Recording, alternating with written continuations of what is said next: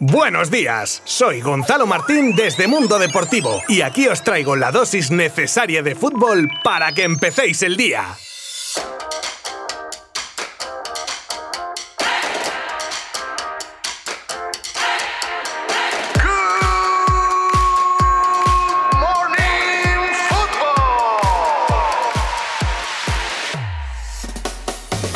El Barça en busca de una remontada histórica. Si se pudo en Copa, ¿por qué no se va a poder en Champions? Bueno, tampoco voy a subirme yo a la parra, empezando porque el resultado no es un 2-0, sino un 1-4, y con todos los respetos, el PSG no es el Sevilla. Pero tranquis, que no soy del todo negativo, porque ya se han visto gestas mayores y para muestra la protagonizada hace años por los mismos equipos que juegan hoy. Y aquel famoso 6-1 en el que Neymar, que por cierto no estará en el partido de hoy porque sigue lesionado, marcó al que hoy es su equipo. El Barça que contará con el apoyo moral de su presidente electo, que ha sido invitado al partido por Tusquets, actual presidente de la Junta Gestora. En lo deportivo, el Barça llega con la moral muy alta y con mucha confianza, y con las bajas de Araujo, Piqué, Sergi Roberto, Coutinho y Ansu Fati, pero con los jugadores disponibles al 200% y por supuesto con Messi en el campo, que ya es motivo para confiar en otra remontada que podría ser histórica.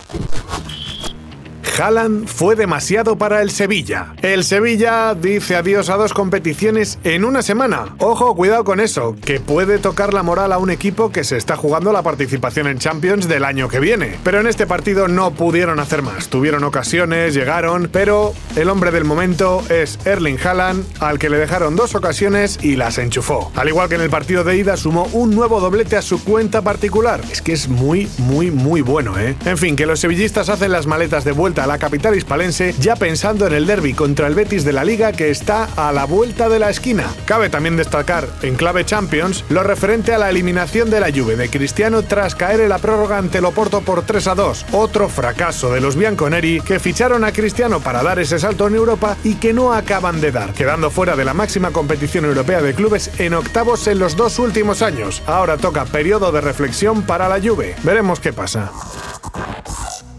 El Atlético juega partido de liga ante el Athletic. Hoy se juega el partido que tenía pendiente el Atlético de Madrid para saldar su cuenta de encuentros atrasados y ponerse así a la par con sus rivales, lo que significa, para alivio de algunos, el que cuando miremos la clasificación, eh, he dicho miremos, quería decir cuando miren, cuando miren la clasificación, puedan quitar la coletilla de sí, pero con un partido menos. Ahora ya no, lo que marque es lo que hay, y si están a 5, a 5, a 8, a 8 y ya. De momento, 3 y 5 puntos son los que sacan el equipo del Cholo a Barça y Real Madrid, a la espera del partido de hoy. Un partido que comienza a las 7 de la tarde con dos equipos que llegan en muy buena forma y muy pocas bajas, ya que en el líder solo faltan Jiménez y Héctor Herrera y el Athletic recupera a Yuri, aunque seguirá sin contar con Íñigo Martínez sancionado. Sin duda alguna, partido de alto voltaje el de hoy y que podéis seguir como siempre minuto a minuto en nuestra página web.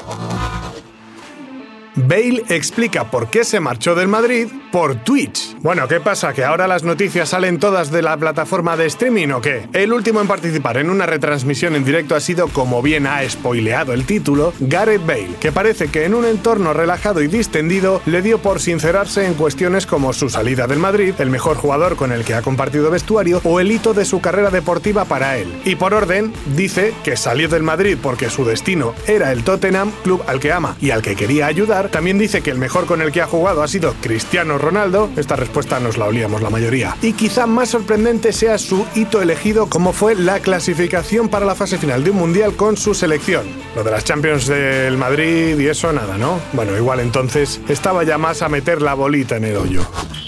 Ronaldo será padre por quinta vez 11 años después de hacerse la vasectomía. Sé que lo estáis esperando, pero no voy a ser tan malo y no voy a decir que hilando con el final de la anterior noticia. Bueno, ya lo he dicho. Y es que mira que pasan cosas extrañas en el mundo, ¿eh? En estos 34 episodios hemos visto muchas historias casi paranormales. Pues el protagonista de la noticia curiosa de hoy no es otro que Ronaldo Nazario, o como dijo aquel, Ronaldo el Bueno, actual presidente del Real Valladolid Club de Fútbol. Y es que el bueno de Ronaldo va ser padre por quinta vez, que está muy bien. Si no fuera porque se hizo la vasectomía, y aunque no me habéis visto, estoy haciendo el gesto de comillas, hace 11 años. Pues para hacer un poco más truculenta la historia, parece ser que el propio Ronaldo confesó hace tiempo que tenía algo de esperma congelado, como, como Walt Disney. Así que, o es eso, o es que el gen goleador se ve que nunca lo había perdido, ¿eh?